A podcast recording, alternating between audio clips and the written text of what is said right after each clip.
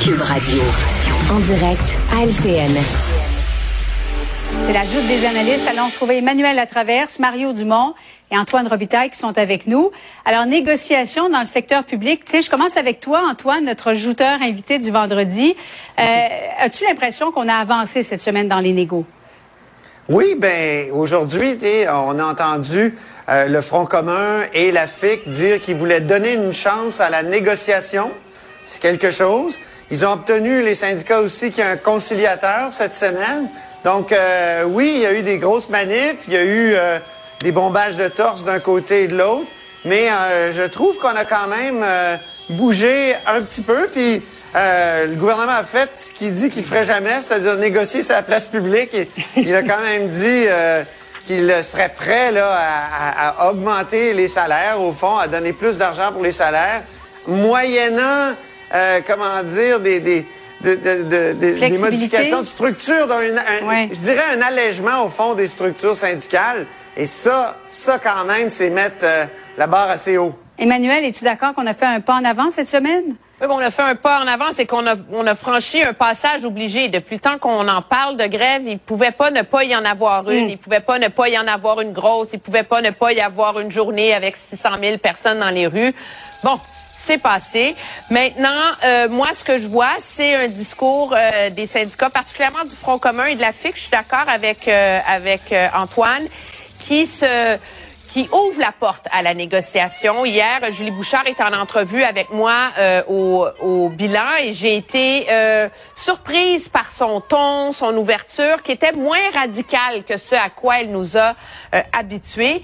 Et je pense aussi que ce qu'on a franchi, c'est que des syndicats comme la FAE, qui est en grève générale illimitée aujourd'hui, s'est rendu compte qu'il euh, y a des enjeux qui vont lui nuire en termes d'appui auprès de la population. Cette idée que euh, on peut pas nommer et faire l'affectation des profs au mois de mai, mm. sous prétexte que c'est comme ça qu'aiment faire les syndicats. Euh, ça, euh, il fallait crever cet abcès-là. On n'a pas trouvé de solution, mais je pense qu'il y a une prise de conscience qui est en train de se faire euh, dans, dans les rangs de la FAE. Mario, la FIC, le Front commun qui veulent donner une chance aux négos, alors que la FAE est partie pour une grève générale illimitée. La FAE, c'est 40% de tous les enseignants à travers le Québec. Ouais. Ben, moi, je suis un peu euh, inquiet pour les enseignantes, les enseignants de la FAE, sincèrement. D'abord, je pense que leur stratégie, mhm. c'était de dire, en partant vite en grève générale illimitée, on coince les... On n'est pas un gros syndicat, on est un syndicat d'enseignants, 65 000, mais gros énorme, mais plus petit que les autres, encore plus énorme. Mais je pense qu'ils pensaient exercer un leadership, puis que les autres n'auraient pas le choix de les suivre dans une grève générale illimitée. Alors là, c'est exactement le contraire qui se produit. Donc la semaine prochaine, ils vont être isolés. Tout le reste du monde va être au travail. Là, ça sera plus, là, on s'encourage, il y a des milliers de personnes dans les rues, on ouvre les bulletins de nouvelles avec des manifestations monstres, là. Ça va être des petits nombres d'enseignants, aux frettes, euh, avec leur petite pancarte devant une école, tu sais, rendu à mardi, mercredi, jeudi, on n'en parlera plus aux nouvelles. Ça va être là, tu sais, quand c'est tous les jours quelque chose d'identique, ils vont être en grève. Mhm. Euh, je pense pas que le gouvernement va être terrorisé s'il est en négociation qui progresse avec tous les autres syndicats. Et ça, euh, ils, ont, pas de salaire, ils n'ont pas de fonds de grève, ils n'ont pas accumulé de fonds de grève pour compenser leur, euh, leurs enseignantes, leurs enseignants avec ces zéro revenus. Je sais pas, j'ai l'impression que pour la FAE, la, semaine pourrait devenir, tu sais, la la mobilisation de la première journée, on est en gang puis on se tient, ça, ça tombe ça avec les jours. Alors je suis un peu inquiet là, pour ces gens. Puis là, tu sais, si ça se met à traîner, la FAE va se retrouver avec des enseignants qui vont venir démoraliser. Euh, c'est, ça me préoccupe. Hmm. Et bien des parents qui devront se prévoir un plan B ah, ben pour la deuxième semaine. bon. Euh, Québec solidaire qui tient un congrès en fin de semaine à Gatineau. Les membres vont choisir euh, celle qui va succéder à Manon Massé. On vous a demandé plutôt aujourd'hui qui avait l'avantage? Je commence avec toi, Antoine. Tu crois que c'est Émilise Lessant-Terrien. Pourquoi? Non, en fait, moi, je crois que... tu commences avec non? c'est ma préférée d'une certaine façon. Ah, c'est celle pour qui je voterais. Non, je pense que c'est Christine Labrie qui a l'avantage parce qu'elle a beaucoup d'appui euh, au sein de l'appareil. Ah, donc c'est ta préférée, Émilise. Mais Émilise de Santérien, c'est sûr que ça serait autre chose là pour euh, le parti. C'est une jeune au franc-parler qui conduit un pick-up, qui vit des régions, qui vit dans une région, qui peut parler au nom des régions. Donc, Je, euh, je pense qu'après Manon Mancé, ça, ça pourrait être intéressant d'avoir euh, ce personnage qu'on, a vu à la joute euh, prendre position assez courageusement Mm. sur certains. Et face au parti, elle a été assez courageuse, je trouve, euh, euh, face au boycott de, de Cube Radio, face au, euh, à Facebook. Elle a dit euh, au parti que, que- donc là qu'on devrait boycotter, euh, qui, que le parti aurait dû boycotter. Donc euh, voilà, euh, mais c'est sûr que c'est Christine Labrie. Et le problème avec Christine Labrie, c'est que c'est une porte-parole qui n'aime pas porter la parole. Je veux dire, moi je l'ai eu souvent en entrevue, et c'est pas quelqu'un qui, euh, qui, qui est super à l'aise et, et, et, qui aime ça, je trouve, euh, qui trouve ça assez détestable, donc qui aime pas les questions corsées. Euh, c'est un problème, mais je pense que c'est elle qui, qui, qui va gagner. Emmanuel, euh, l'avantage selon toi, ou ta préférée, je sais pas comment Ouais, tu as ben, peu la interprété notre, chose. Le- notre question, c'est Riba Gazal. L'enjeu, oui, mais ce qui lui nuit énormément, Madame Gazal, c'est qu'elle est une députée de Montréal. Alors, ça ferait deux co-chefs de Montréal pour Oui. un parti qui veut percer dans les régions. Je pense qu'à terme, ça va lui nuire énormément. Et Madame Labrie, comme c'est un vote préférentiel, ben, tous les gens qui, par exemple, voteraient pour Émilie Lessard-Terrien, si elle, a- si elle est éliminée au premier tour, ben, le vote peut facilement se reporter sur Madame Labrie sous prétexte qu'elle est en région.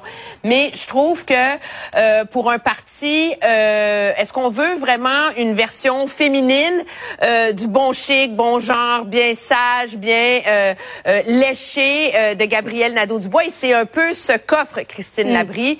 Tu prends quelqu'un qui a plus de, de cran, plus d'audace, plus de bagou. Et ça, euh, moi, je vois davantage ça dans Madame Gazal. Oui, Mario, tu as choisi Christine Labrie? Ben, à la question qui a l'avantage, là, absolument. Oui, je pense absolument. que c'est elle qui a l'avantage euh, parce qu'elle est. Je pense qu'on on a tendance à la sous-estimer. Euh, oui, c'est vrai qu'elle fait, euh, tu sais, un peu discrète, un peu, euh, tu sais, bien clean. mais- je pense qu'elle est très organisée, très efficace. On l'a vu dans Sherbrooke. euh, euh, on l'a vu encore dans cette campagne-là. Rapidement, est allée chercher des appuis. Alors, je pense que c'est une personne qu'on peut avoir tendance, par un style plus délicat, à la sous-estimer, mais qui est une guerrière par en arrière, qui s'organise, qui fait marcher ses, qui fait marcher ses affaires, qui fait marcher son monde. Et je pense que c'est donner les, les avantages pour euh, pour gagner. Maintenant. peu importe c'est qui, là, la vraie question qui va nous intéresser tous lundi matin, dépendamment de qui gagne, dépendamment quel va être le pourcentage d'appui, parce qu'il y a un vote à Gabriel Nadeau-Dubois, quelle va être la nouvelle Ouais. dynamique? Parce que là, c'était simple. Manon Mancé est un peu tannée d'être à l'avant-scène, elle n'aimait pas ça à l'Assemblée nationale. Elle, elle a dit à Gabriel, prends les devants. Mais ça va être quoi à partir de maintenant? Ça, c'est une énigme. Ben, juste en quelques secondes, un score qui serait acceptable pour Gabriel Nadeau-Dubois, Emmanuel? En bas de 80% ça va être difficile pour lui, je pense, mais même à 80% il sort de là ébranlé et en vérité, le lendemain, on entre dans une course sur qui va être le candidat premier ministre aux prochaines élections. En deux secondes, Mario et. Antoine? Je suis Le d'accord. point de bascule, 80. c'est 76, hein? Et 76, Avec M. Landry qui avait euh, démissionné. C'est ça, Bernard Landry a démissionné, Lucien Bouchard est resté, euh, puis là, euh, finalement, Éric Duhem reste aussi, donc euh, à, à- à 76 à peu près. Donc, euh, effectivement, euh, je pense que c'est c'est ce seuil-là qui, va, qui serait très difficile pour Gabriel Nadeau-Dubois. Dans un instant, restez des nôtres, les sans-abri qui ne seront plus tolérés euh, très bientôt dans plusieurs bibliothèques de Montréal. Qu'est-ce que vous, vous en pensez? On y revient après ceci. Autrement dit, Cube Radio. Alors, tu nous parles de popcorn aujourd'hui? Oui, si jamais vous avez envie d'aller écouter un bon film en fin de semaine, puis vous cherchez un accompagnement de choix, vous, vous hésitez entre le popcorn, les bonbons, ben vous feriez peut-être bien de prendre le popcorn parce que ça fait partie de d'autres aliments qui ont été encensés dans une publication cette semaine dans le journal Neurology. Une étude menée par l'université Rush à Chicago qui ont pris euh, quand même une longue période. Pendant six ans, ils ont pris au-dessus de 3000 personnes d'environ 75 ans qui avaient aucun de démence encore dans leur cerveau, qui n'avaient pas de signe d'Alzheimer ou de maladie du cerveau dégénérative. Et là, ils leur ont demandé de consommer pour certains, entre deux et trois portions par jour de grains entiers, Mario. On le sait que les grains entiers, oui, c'est bon pour la santé, mais est-ce que a une pour le cerveau? C'est ce que pendant six ans, on tentait de trouver. Et oui, selon leur étude, on aurait prouvé que consommer des aliments riches en ces nutriments, gruau, riz brun et popcorn, qui est très riche aussi en grains entiers, on a tendance à l'oublier, mais ça Ben, le permet... grain, le grain, c'est le d'Inde, c'est le maïs. Ben, c'est ça, c'est un maïs que tu fais péter à chaleur. Mais il est Ben, toujours ça- entier. il est toujours entier, à moins que tu t'émiettes des morceaux à terre, il est constamment entier. Et là, mais c'est lié tout ça à une baisse du niveau de cholestérol Mais il tu ne manges pas entier parce qu'on a une partie qui est pognée d'un dent. Raison pour laquelle je mange pas de popcorn, j'aime pas vraiment ça. C'est-tu vrai? T'aimes pas le popcorn, Mario? Ben, le boycott J'aime grignoter, j'aime le goût du popcorn, mais tu sais, moi, finir un film avec de quoi de pogner des dents, ça m'énerve sérieux. Ouais, le- le- la moitié du film. là, Ah! puis surtout, surtout qu'on s'entend dessus qu'au cinéma, tu manges ton popcorn à peu près comme pendant euh, la moitié du popcorn, il passe pendant les annonces, l'autre moitié dans les 15 premières minutes du film, puis après ça, tu passes le reste du film à te décrotter les dents. ça, je suis entièrement d'accord. Mais ça fait baisser donc le niveau du cholestérol, selon ce qu'on a observé, les niveaux d'insuline, la pression artérielle aussi, et c'est très bon pour les maladies dégénératives du cerveau qui semble-t-il sont ralenties. On parle d'une personne qui consommerait davantage de grains entiers, ce serait 8,5 ans plus jeune, son cerveau cognitivement, qu'une personne qui en mange peu, selon cette étude américaine-là. Donc la morale de l'histoire, ben oui, manger... Mais donc, du pain, du pain ou des céréales, tout ce qui est grain entier, c'est, c'est bon aussi. C'est bon. On savait que Je dans le titre de l'article, dans l'histoire, on a mis Ouais, le popcorn, on a mis le popcorn de parce que l'avant. c'est- parce que c'est sexy, là, mais Ben oui. c'est les grains entiers. C'est les grains entiers. Mais tu vois, moi, j'ai tendance à oublier quand même que le popcorn fait partie de cette catégorie des grains en- entiers, même si on s'entend, il s'agit de grains simplement éclatés. Ils ont toutes sortes de bienfaits, vitamine B, vitamine E en quantité, des antioxydants aussi, mais ce serait vraiment Puis là, les si tu, mets, fibres. si tu mets toutes les petites poudres là, ben, modernes là, pour euh, la- l'agrémenter, pour l'assaisonner, là, Mais ça... ça, ça, je sais pas si ça devient un grain moins entier ou si c'est moins bon pour ton cerveau, Mario, de consommer la petite poudre de chili spéciale avec 8 tonnes de beurre. Ça, c'est peut-être moins bon pour votre santé globalement. Même mais, ça- ça- mais le grain reste entier. Le grain reste T'enlèves entier. rien au grain. là. Mario, le grain reste entier. On le confirme aujourd'hui, certifié à Cube Radio. Fait qu'en fin de semaine, un bon snack avec vos films. Merci. Cube Radio. Une autre vision de l'actualité.